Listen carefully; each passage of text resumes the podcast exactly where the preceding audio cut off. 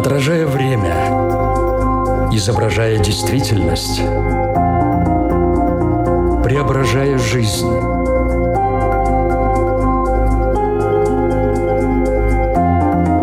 Форма выражения. Программа о том, как мы проявляем себя в этом мире.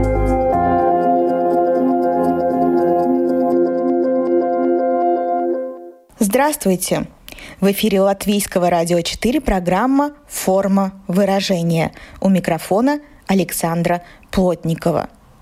На календаре по-прежнему 2020 год. Многие уже считают дни до его окончания, а в соцсетях активно призывают всех 31 декабря в 23.59 дружно воскликнуть «Джуманджи», чтобы эта игра наконец-то закончилась. Вот только это не игра, это жизнь. И все выпавшие на нашу долю испытаний в этом году самые, что ни на есть, настоящие.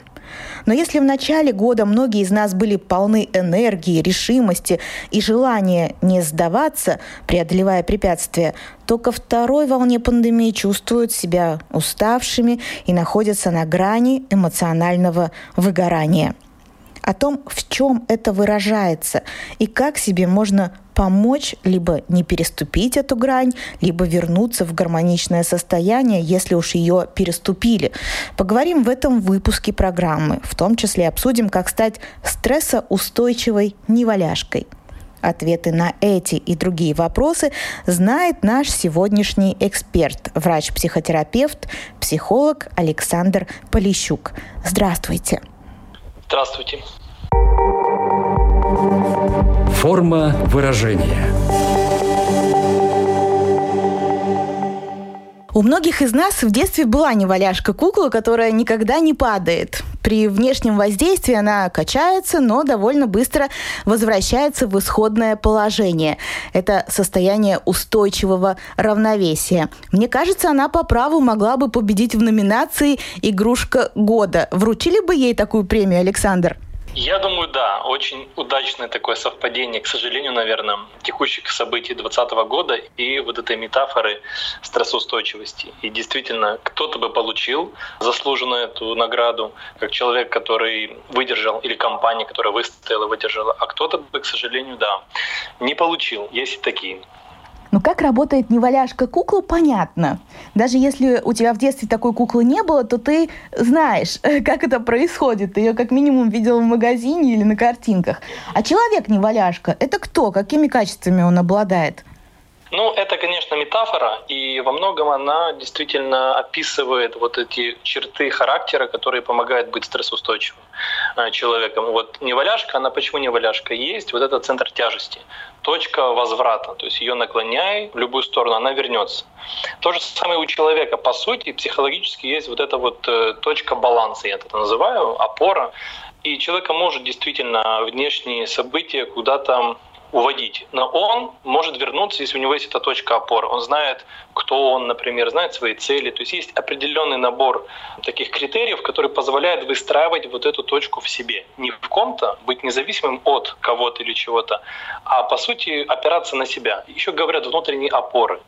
Вот у кого есть эти внутренние опоры, и он их поддерживает регулярно, он действительно, как, как неваляшка, может вернуться, порой не сразу, спустя какое-то время, порой требуется на это месяцы, но он вернется в точку вот э, баланса.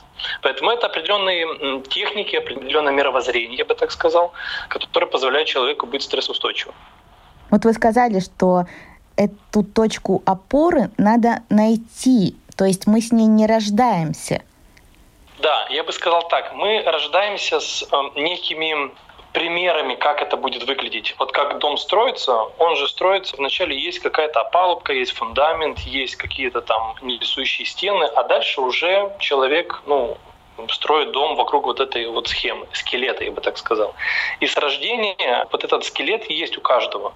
Этим скелетом является в первую очередь отношения родных и близких, папы с мамой.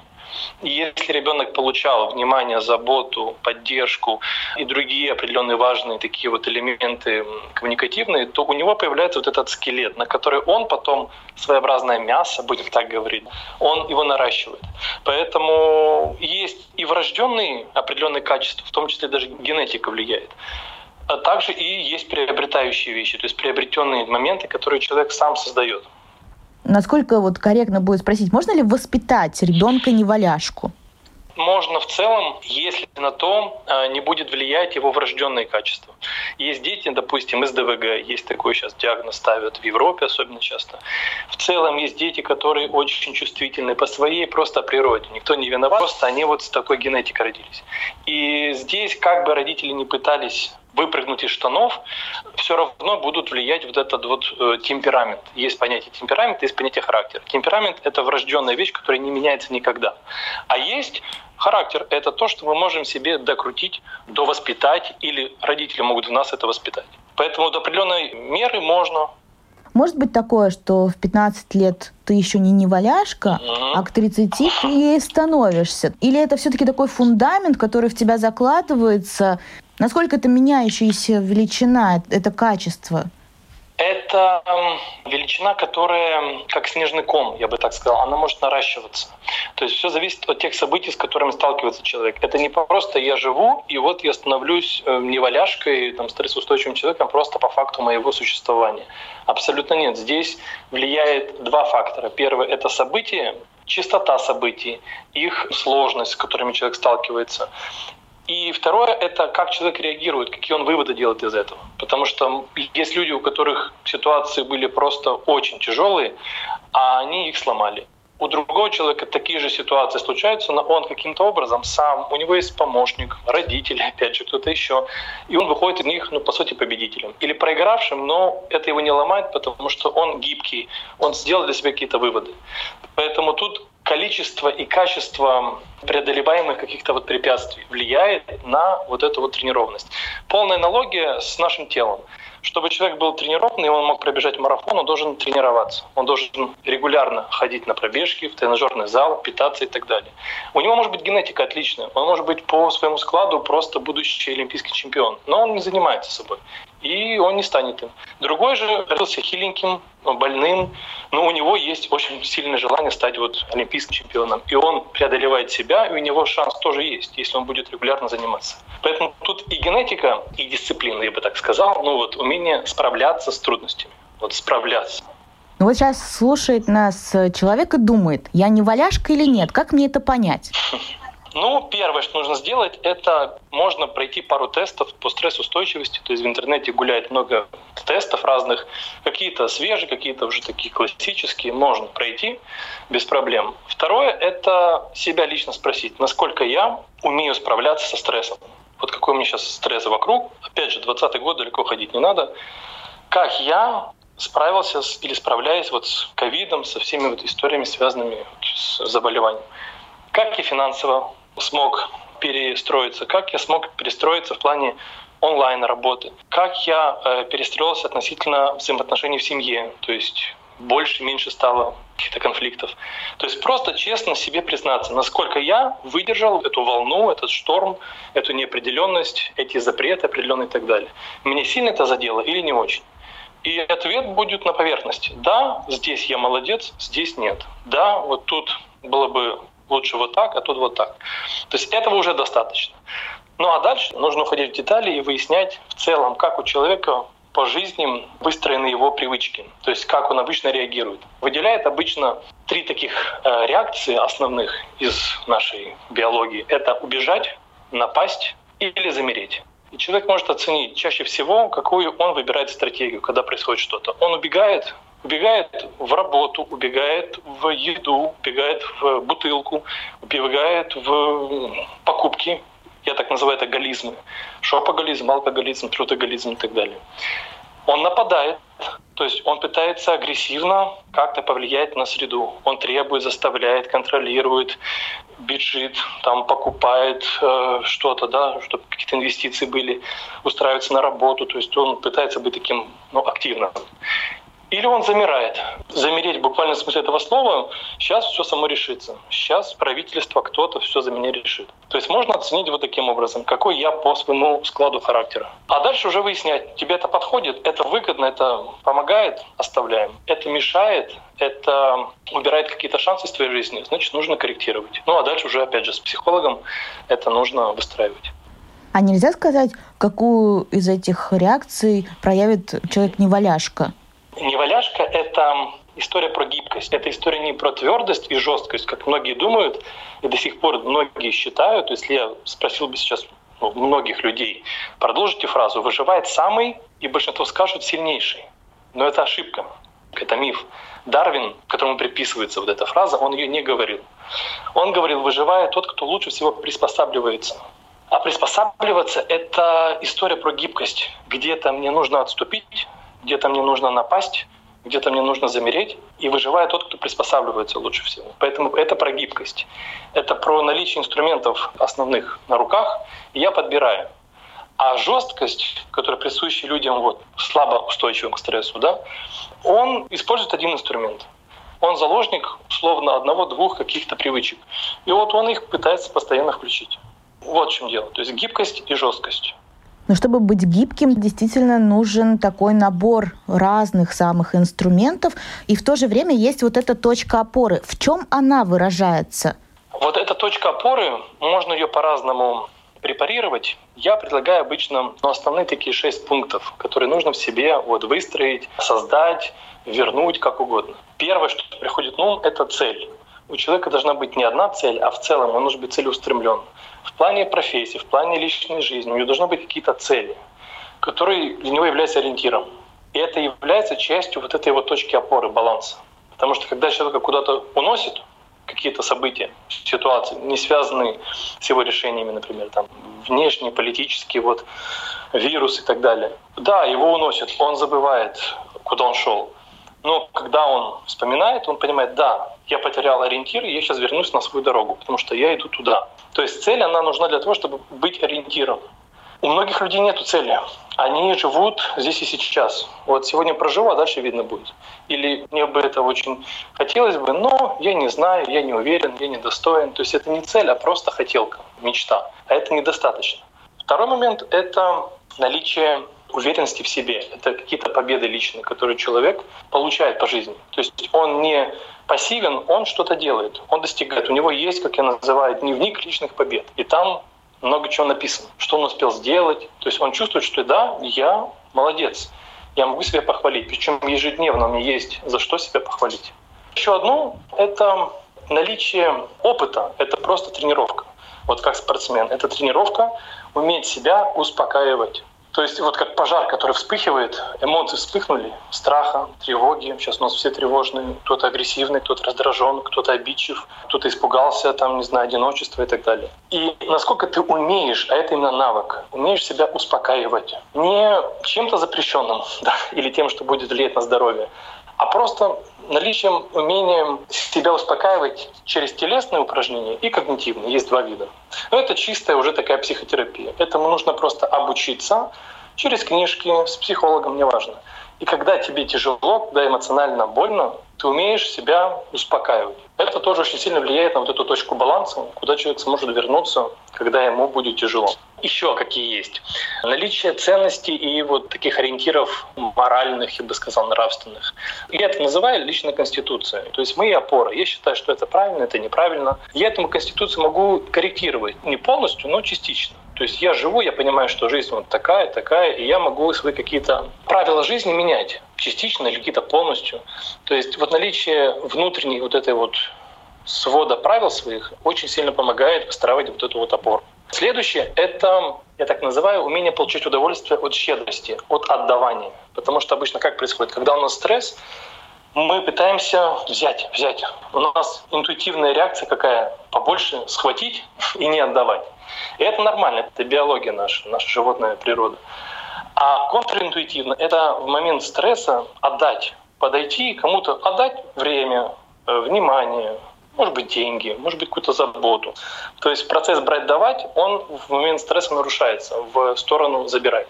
А вот умение отдавать и получать от этого удовольствие, у нас это есть возможность. Когда мы просто дарим, вот ребенку мы дарим подарок, и если он нам не сказал спасибо, а пошел веселый играть, нам уже хорошо, нам приятно. Наш мозг выделяет там, дофамин, серотонин и так далее, гормоны счастья, потому что я сделал человеку приятно. И это умение тоже, этот навык надо тренировать. Умение получать удовольствие от щедрости, от процесса отдавания. Еще из основных таких пунктов я бы назвал опоры на себя, умение спрашивать, что я могу сейчас сделать. Потому что в стрессе обычно происходит как? Кто мне может помочь? Из-за кого это произошло? То есть мы пытаемся найти крайних, найти виноватых, либо дождаться спасителя. А человек, у которого есть опоры внутренние, ну, это стиль мышления, я бы так назвал. Есть такое еще понятие экстерналы и интерналы. Интернал — это человек, который опирается на себя. Он говорит, в чем я, условно, виноват, или ответственность, где моя, что я могу сделать иначе. А экстерналы, они говорят, что это высшие силы, это люди другие, это правительство, ну, то есть мир, несправедливость, планета и так далее. Поэтому умение спрашивать себя всего три вопроса. Я обычно так говорю, это вот твоя зона контроля. Зона контроля состоит из трех компонентов. Что я выбираю чувствовать, что я выбираю думать об этой ситуации, о себе и так далее. И что я выбираю делать. Мысли, чувства и действия. Это то, на что мы влияем. Вот. Ну и последнее я бы еще назвал, это окружение. Это правда нашей жизни, мы социальные животные, опять же. То есть мы выстраиваем всегда взаимоотношения с соседями, с родными, в первую, конечно, очередь, с мужем, женой, с коллегами и так далее. Поэтому наличие окружения, которое меня поддерживает, вот не токсичное окружение, а такое вот здоровое, очень сильно помогает чувствовать, в случае что, у меня есть на кого опереться, например, или с кем поговорить, или кому отдать вот эту, опять же, щедрость, или получить от кого-то какую-то поддержку, любую. То есть окружение — это очень-очень сильное такое лекарство в наше время. Особенно, когда все больше отстраняются, уходят в себя, некая такая социофобия, я бы так назвал грубо, формируется. 2020 год — это реально год ну, проверки такой на прочность. И многим, возможно, казалось, что они стрессоустойчивы. Но когда все вот это происходило, они поняли, что это не так. Вам приходилось сталкиваться с таким, что человеку казалось, что он стрессоустойчивый, а на практике выяснилось, что все-таки нет. И многие, возможно, даже разочаровались в какой-то степени в своих способностях падать и вставать. Конечно. Таких людей в целом много, и в моей практике тоже достаточно было. Даже если не брать 20 год, а в целом, человек так устроен, он живет, пока ему хорошо, ну то есть он пока не сталкивается с проблемами. Когда проблема становится настолько большой, сильной, болючей, он начинает дергаться и либо пытаться сам решить, и решает, если у него получается, либо он понимает, что не может решить, что-то происходит не то, и в лучшем случае приходит к специалисту с вопросом, помогите, не могу решить. Поэтому все мы имеем какие-то уязвимости. Нельзя сказать, что можно стать таким вот универсальным солдатом, которому будет ни по чем никакая проблема, и он будет всю жизнь вот таким стрессоустойчивым. Всегда найдется какой-то ветер, шторм, который тебя наклонит, нагнет и так далее. И вот здесь важно иметь инструкцию по выживанию, да, инструкцию по эвакуации, я бы так сказал. И если у человека она есть, здорово он сможет справиться. Если нету, то он либо не справится и обратится к специалисту, например, либо не справится и будет какое-то время восстанавливаться просто сам. Потому что наш организм, он тоже устроен так интересно, и человек может чаще всего восстановиться просто со временем сам. Просто это пройдет полгода, год, два. Поэтому, конечно, всегда найдется какая-то проблема, которая проявит у тебя твои слабые стороны. И задача просто это признать, что да, я не идеальный, и всегда произойдет какая-то ситуация, которая может меня вывести из себя. То есть инструкцию ты можешь разработать и сам? Да, это прям то, что я считаю важно в школе, наверное, даже давать детям. Объяснять какие-то азы по стрессоустойчивости, по умению справляться с ошибками. И самая главная задача, самый, наверное, первый такой урок, который нужно давать детям, самому себе напоминать, это следующее правило, следующий закон жизни, как угодно это можно назвать, звучит он очень просто. Ошибаться — это нормально. Я получил двойку — это нормально. Неплохо, хорошо. Это нормально, это так бывает. Это не смертельно. Я сломал что-то, так бывает. Я развелся, я потерял деньги, меня уволили. Да, это больно, неприятно, с этим надо будет что-то делать. Но это нормально, ошибки бывают. Наша жизнь так устроена, мы ошибаемся, корректируем себя, двигаемся дальше. А у нас закладывается обратная история. Ошибаться нельзя. Ты должен быть идеальным. Ты должен быть всегда правильным, красивым, стройным и так далее. С самого детства это начинается. И поэтому у нас закладывается такая мина замедленного действия. И когда произойдет какая-то проблема, мы начинаем очень сильно себя ругать. Или кого-то. Потому что для нас ошибка — это все, это смерти подобно. Как же так? Поэтому да, можно обучать себя, детей, читать книги определенные по данной тематике и находить вот эти правила, которым следовать. Одно из них — это про ошибки. Форма выражения. Напомню, что в эфире Латвийского радио 4 программа «Форма выражения». Мы говорим сегодня о стрессоустойчивости. Использую такую метафору, ассоциацию, как кукла-неваляшка. Неваляшка – это женского рода слово. А на практике как происходит стрессоустойчивый больше женщины или мужчины, или нельзя так разделять? Это все очень индивидуально. Я бы сказал, что разделять в целом это некорректно. Есть определенные исследования, где показано, что в разных профессиях, в разных ситуациях где-то мужчины, мужской мозг, мужской организм лучше срабатывает, а где-то, наоборот, женский. Поэтому тут нужно смотреть не по гендеру, а по конкретным ситуациям. И порой так бывает, что сегодня, условно, победили мужчины, а завтра в этой же ситуации победят женщины. Ну, по каким-то причинам. Поэтому здесь все настолько очень тонко, и здесь просто говорить жестко, что вот они лучше, эти хуже, это неправильно.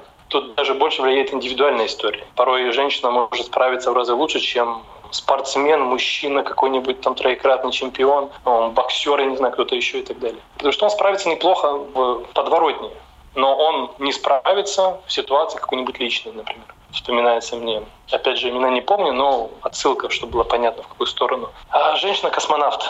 Ее тренировали вот к таким экстремальным реакциям в космосе, на Земле и так далее. И она показывала очень хорошие результаты. Но как только она узнала, что ее муж, а он в другом штате жил, насколько я помню, то есть далеко, что он изменяет ей, она, не снимая костюма, ехала что-то более суток, не останавливаясь на машине в соседний штат, чтобы предъявить ему или любовнице претензии. То есть это неадекватная реакция. И казалось бы, наш космонавт, наш же человек железный просто. Но вот так бывает. Это как зарисовка, это не значит, что мужчина так не поступает. Поэтому в каких-то ситуациях мужчина лучше себя ведет, каких-то женщин. Вот я бы так подытожил. Из озвученного вам примера следует, что даже у неваляшки, ну в данном случае стрессоустойчивого человека, могут быть срывы. Могут быть. Я вот опять же отсылаю к тому, что у каждого человека есть свои болевые точки, есть уязвимости. И очень важно уметь эти уязвимости признавать. Человек, по сути, если с собой честно поговорит какое-то время, он будет знать, где у него уязвимость. Или когда происходит какая-то ситуация, он понимает, насколько она его выводит из себя. Да? Поэтому если человек действительно хочет поддерживать свою стрессоустойчивость на высоком, хорошем уровне, он не просто потренировался и все, и может жить себе спокойно. Нет, он тренируется, медитирует, так скажем, например, да, занимается своей жизнью, ставит цели, выстраивает общение, вот эти вот пункты, которые я называл. Но при этом он всегда делает некий такой самоанализ. Я это называю практика внутренней честности. Он себе не врет. Другому может врать, если хочет или так выгодно, бывает по-разному. Но он себе не врет. Он говорит, да, я сейчас переживаю об этом. Да, я головой понимаю, что это не смертельно, но я чувствую на своем бессознательном уровне, как будто вот мой внутренний ребенок боится, что меня бросят, что меня сейчас не примут. Он признает за себя в этом. И когда человек видит эту уязвимость, у него меньше будет ну, риска, что он подпрыгнет и побежит и сделает какое-то действие, за которым ему будет потом стыдно. Поэтому умение быть честным с собой, делать некий такой самоанализ, спрашивать самого себя, а действительно, что сегодня произошло, за сегодня, например, или как я отреагировал на это, насколько хорошо, а как бы я хотел, а что самое ужасное тут могло быть. Э, есть еще такое правило, я бы так сказал, да, психотерапии, в том числе психологии, это искать свои недопущения. То есть, от чего я не допускаю в этой ситуации? Не хочу допускать. Или а, а что я вот в той ситуации вчерашней или там, не знаю, месячной давности э, не допускал. Или что я не хочу допустить в будущем. И очень важно уметь смотреть в глаза, как я это называю, глаза своим страхам, своим слабостям. Смотреть, не убегать от них, не нападать на них, а не скрывать их от себя и других, а просто наблюдать за ними. Ну а дальше определенно есть шаги, но это уже такая чистая психотерапия. Поэтому у каждого есть свои уязвимости, их надо просто видеть. И, по сути, профилактировать. Это вопрос профилактики. Какие меры профилактики здесь особенно важны и актуальны? Ну, я бы сказал, это умение вести некий самоотчет. Есть так называемые дневники рефлексии. Их можно вести просто в обычной тетрадке, тут не надо ничего особенного, где ты просто ежедневно или раз в неделю, например, себе даешь честный отчет за прошедший период, за сутки, за неделю и так далее. Что меня пугало, с чем я сегодня там не справился, или за что я сегодня могу себя поблагодарить. То есть есть определенные вопросы опорные, по которым человек может себя проанкетировать. И он это все записывает не в голове, а на бумагу. Спустя месяц-два он может пересмотреть написанное и увидеть, что у меня повторяется одно и то же. То есть вот моя основная проблема, вот мой основной страх, уязвимость. И дальше уже с этим что-то делать. Ну, то есть я понимаю, что здесь моя болевая точка. Вот тут тонкая, может порваться. Что я могу сделать сам? Не знаю. Иду к специалисту. Знаю. Попробуй вот так. Психика очень хорошо зеркально показывает нам, как она устроена, если мы будем метафору брать наше тело. Каждый человек знает, ну, если он так вспоминает, анализирует, он понимает, что у него в теле крепкое, а что слабое. Не знает, он идет к врачу, сдает анализы, ему говорят, знаете, у вас там почки барахлят, у вас по генетике там, не знаю, сердечко не очень, ну, например, или у вас там вот, не знаю, избыточный вес. Но порой человек сам может понаблюдать и понять. Вот то же самое с психикой. Нужно просто понаблюдать и замерить, я бы так сказал, то есть зафиксировать на бумаге. Вот это и есть, вот, по сути, профилактика. Мы обсудили, что у неваляшки могут быть срывы, но срыв – это такая вспышка все-таки. Это люди стрессоустойчивые. Соответственно, они умеют управлять своим эмоциональным состоянием. Грозит ли таким людям эмоциональное выгорание? Выгорание – это следствие того, что человек долгое время, опять же, то, что я говорил про честность внутренней себе, врал. Ну, то есть он терпел, он не признавался себе по-настоящему, что да, есть проблема. Это как в самолете на приборной доске какая-нибудь лампочка мигает, что-то звенит, кричит, вот как сигнализация, да? А человек говорит, а, это учебное, а, или потом-потом, или просто выкручивает эту лампочку, чтобы она не мигала, не мешала ему, и живет дальше. А проблема не решена. Вот то же самое происходит у нас в жизни. И когда человек долгое время не обращает внимания на сигналы, а сигналы есть, и самый главный сигнал — это непроходящие, более суток, я бы так сказал, да, это порой намного больше проходит времени, недели, месяцы, годы, какие-то чувства. Тревога, раздражение, чувство вины, обиды, стыда, страх быть одним, одиночество, да, маячит где-то и так далее. И когда человек не замечает и терпит, у нас очень все умеют так хорошо долго терпеть, то потом он взрывается, по сути. Взрывается порой не вовне, а внутри. Вовне это когда идет человек, что-то делает кому-то. Кого-то там бьет, ворует, делает кому-то больно, так назовем это, да? А можно это испытать внутри. И у человека начинает портиться здоровье у него так называемая психосоматика появляется, он чувствует апатию.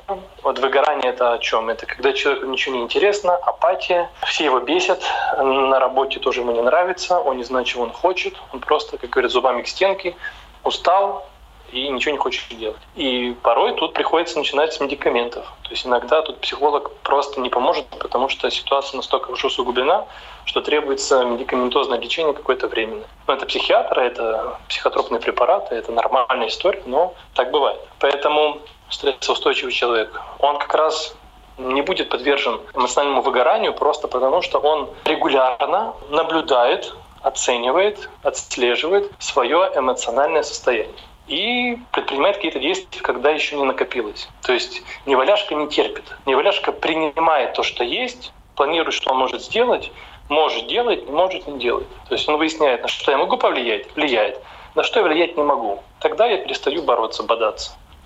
Я правильно понимаю, что когда я нахожусь на грани эмоционального выгорания, это вот ассоциация с этим табло, где мигает эта лампочка, а когда оно меня уже настигает, это уже вот этот взрыв эмоций?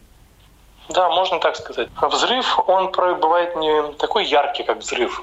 То есть человек может сгорать не вспыхивая, эмоционально сгорать имеется в виду, а вот тлеть. С каждым днем ему все неинтереснее, все хуже, хуже и так далее. То есть бывают разные реакции организма, у нас же у всех своя нервная система, поэтому выгорает человек либо как спичка, фу, согрелся и эмоционально сгорел, да, устал. Либо это происходит такое вот незаметное, медленное такое потухание. У человека портится настроение, портится сон. Это почти всегда и главный такой один из критериев. Аппетит, интерес к жизни, двигательная активность. Поэтому да, бывает по-разному. Резко и плавно. Одно дело, когда это происходит с тобой, и ты можешь как-то покопаться у себя в душе, найти ту лампочку, может быть, попробовать ее заменить, отремонтировать, то есть понять, э, что не так, и что-то для себя сделать. Хотя с мотивацией в этот момент, наверное, не очень просто. Есть люди, которые тебя окружают, твои близкие. Как можно помочь, если ты находишься в здоровом состоянии, но ты наблюдаешь какие-то тревожные симптомы и понимаешь, что человек на грани эмоционального выгорания? Можно что-то сделать, чтобы ему помочь? Конечно, можно и нужно, я бы так сказал, попытаться, но не обольщаться о том, что ты поможешь обязательно. Порой даже это может быть очень близкий человек. Муж, жена, ребенок, там, родители. Первое, что важно и стоит сделать, это поговорить и сообщить о своих переживаниях. Я вижу, что ты вот так себя чувствуешь. Я могу ошибаться, но мне кажется, я чувствую по этому поводу, мне тревожно. И если человек еще находится на стадии, когда он готов открыться, готов рассказать, тут самое главное дать ему высказаться. Не учить его, как жить, не затыкать, не говорить ему, ой, опять эта история есть у нас такие часто реакции, когда мы пытаемся обесценить э, чувства другого, либо их как-то подавить. Поэтому первое — это выйти на разговор и проверить, может ли человек говорить, имеется в виду, может ли он поделиться. И порой в его рассказе уже понятно какие-то его страхи, переживания, то есть надо внимательно послушать. Если таких разговоров достаточно, и человек просто проговаривая своему близкому свои переживания, он успокаивается, он понимает просто, что «О, меня поддерживают, мне не отворачиваются», то порой человек может просто спустя какое-то время, вдох-выдох, перезагрузиться, так назовем это, да, просто принять решение, что я ну, хочу что-то с этим сделать, надоело мне. Тем более у меня есть родные и близкие, которые меня поддерживают. Это лучший такой вариант. Но бывает так, что на разговор человек не идет, как бы и не хотел, не просил, не тревожился за человека, за близкого. И здесь наседать дальше бессмысленно. Здесь нужно идти уже за помощью к специалисту. Психолог, или сразу психотерапевт. И то не всегда получается так вот сходить к психологу, ну, пойду. Не всегда. Человек иногда ну, боится, не хочет, считает, что его воспринимают как психа. Поэтому иногда потребуется некая такая хитрость. То есть там, найти самой, самому, договориться о встрече, там, заплатить за человека, может быть, там первая встреча. Объяснить человеку, что просто вот нашла по акции специалиста, мне интересно, вот что он скажет. В любом случае, ну, дальше сам будешь решать, работать, не работать. Ну, это такие разные варианты, чтобы специалист мог с своей стороны оценить. Это что-то опасное, тяжелое, и тут нужно прям действительно бежать к врачу, может быть. Или это вопрос такой нейтральный, да, он неприятный для человека, ну, то есть не переживайте, все нормально. Прогноз благоприятный. Так что начать надо, конечно, с разговора, а дальше, если не получается, тогда уже искать того, кто поможет. Порой достаточно, чтобы сам родной человек, близкий, сходил к специалисту на одну пару встреч, поговорил насчет своих переживаний, своей реакции, своего поведения. И иногда этого достаточно, чтобы тот, кто там страдает, стал себя чувствовать лучше. То есть я помогаю условно маме, тем самым мама начинает по-другому вести себя с сыном. Ну или там жена по-другому вести себя с мужем. И муж начинает восстанавливаться. И так тоже можно. Ну вот дойти это всегда очень трудно, да, это глагол делать, и с этим возникают трудности. В наше время упростилось немножко в связи с тем, что можно даже просто по скайпу пообщаться, то есть ты можешь не выходить из дома, но помощь специалиста получить, по крайней мере, поговорить. Это же намного упрощает, наверное, этот процесс. Конечно, это один из больших плюсов онлайна. Когда меня, например, спрашивают, а вот скажите, лучше онлайн, офлайн? Есть свои плюсы, понятные минусы в каждом, но один из больших плюсов онлайна — это возможность куда-то выходить, не бежать. То есть ты находишься в своей знакомой комнате, да, в своем доме. Территория твоя, знакомая, комфортная, безопасная. И разговор такой идет более такой вот нейтральный, более дружеский, чем когда это вот все обставлено, как будто ты идешь вот как к врачу. Есть и другие плюсы и минусы, понятно, но это очень хорошо помогает человеку сделать первый шаг. Порой человеку нужно просто понять, что это не страшно, не смертельно, это вообще в целом общение такое по душам, вот как будто бы с товарищем, но ни к чему не обязывает. И человеку становится спокойнее то, что он решает. Надо ему продолжать, не надо, подходит этот специалист другой. Поэтому онлайн очень хорошо помогает, и даже методологически, это если мы уходим немножко в сторону вот эффективности, методики, которые научно так обоснованы на данный момент, они являются такими методиками выбора в первую очередь, они настолько же эффективны онлайн, сколько же и офлайн. То есть качество никак не страдает. Это не массаж по скайпу. То есть там присутствовать нужно. А здесь эта история такая методологическая, которая онлайн тоже очень хорошо работает. Ну, плюс ко всему, ты можешь выбрать любого специалиста из любой страны. Главное, чтобы у тебя сложились с ним доверительные отношения, чтобы ты признавал этот профессионализм. То есть это тоже очень расширяет твои границы. Да, границы действительно в этом смысле открываются, и человек может попробовать поработать с людьми, которыми он никогда бы не встретился в обычной жизни, просто чисто физически. Поэтому это очень сильно помогает открывать широту возможностей, я бы так сказал. Но вот нам, к сожалению, надо уже закрывать нашу программу, она подходит к концу. Есть у нас такая рубрика «Домашнее задание». Какое домашнее задание вы могли бы дать тем, кто нас сегодня слушает в рамках обсуждаемой темы? Первое. Оцените, какие у вас есть цели. Вы пишите мои цели двоеточие и какие. А дальше напротив каждого, каждого пункта по 100-бальной шкале оцените, насколько вас эта цель вдохновляет, притягивает, она для вас является вкусной честно себя спросите, 100 баллов это максимум, 0 это вообще мне не нравится, меня заставили идти к этой цели. Это такое первое задание для профилактики выгорания, да. А второе задание — это спросить себя, опять же, да, и оценить области в своей жизни, семья, работа, отдых, какие-то другие области важные. И опять же, по 100-бальной шкале, насколько я удовлетворен этой сферой, а именно насколько я справляюсь вот в этой сфере с теми трудностями, которые есть. Насколько я уверен в себе. Да, я понимаю, что с проблемами я вот в этой сфере разберусь. А здесь я не знаю. А вот тут ну, 50 на 50. То есть оценить свою стрессоустойчивость по сферам жизни. Ну и третье, так скажем, завершающее такое задание, общее, конечно, это касаемо вашего окружения. Я предлагаю расписать всех тех людей, список просто с кем ты взаимодействуешь последние недели, месяцы. Их немного сразу говорю, там 10, 20, ну 50 человек. А дальше напротив каждого человека поставить стрелочку вверх, либо вниз, либо в сторону. Вверх — это значит, после общения с этим человеком мне становится лучше, легче. Он меня вдохновляет, он меня как-то двигает вперед. Я чувствую себя лучше, просто субъективно. Стрелочка вниз — это так называемые токсичные отношения. Когда после общения с человеком мне грустно, тяжело, он как будто высосал из меня энергию, вот этот вампир, так называемый энергетический. А стрелочка в бок — это когда в целом, ну, чаще всего с человеком нормально, как до, так и после. Ну, то есть мы пообщались, и ни хуже, ни лучше. И потом посмотреть, сколько из общего количества людей тебя поднимает вверх, мотивирует, двигают, сколько тянут вниз, а сколько просто нейтрально. То есть оценить свое окружение на токсичность и на качество. Вот такие вот задания я бы дал. Спасибо большое. Я напомню, что сегодня с нами был врач-психотерапевт, психолог Александр Полищук. И, наверное, самое главное, что я вынесла для себя, это нужно помнить о том, что неваляшка — это умение подниматься и двигаться дальше, а не умение не падать и быть стойким. Гибкость и баланс, а не твердость и сопротивление. Все верно, Александр? Все верно, прям отлично. Спасибо вам большое за эту беседу. Я, Александра Плотникова, прощаюсь с вами до следующей среды. Пока.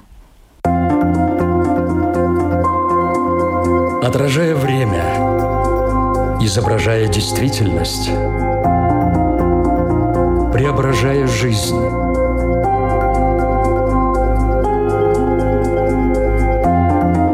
Форма выражения. Программа о том, как мы проявляем себя в этом мире –